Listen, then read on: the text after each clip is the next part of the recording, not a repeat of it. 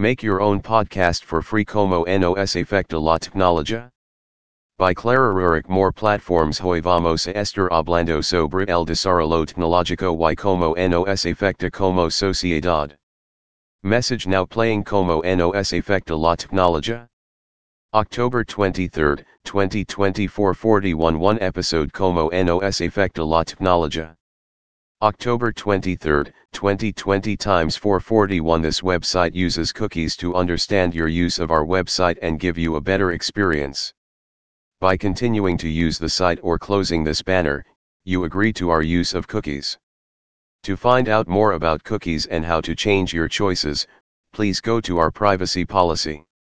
About Jobs Legal Help 2020 Copyright Anchor FM Inc. All rights reserved.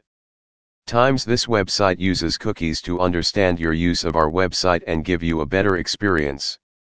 By continuing to use the site or closing this banner, you agree to our use of cookies.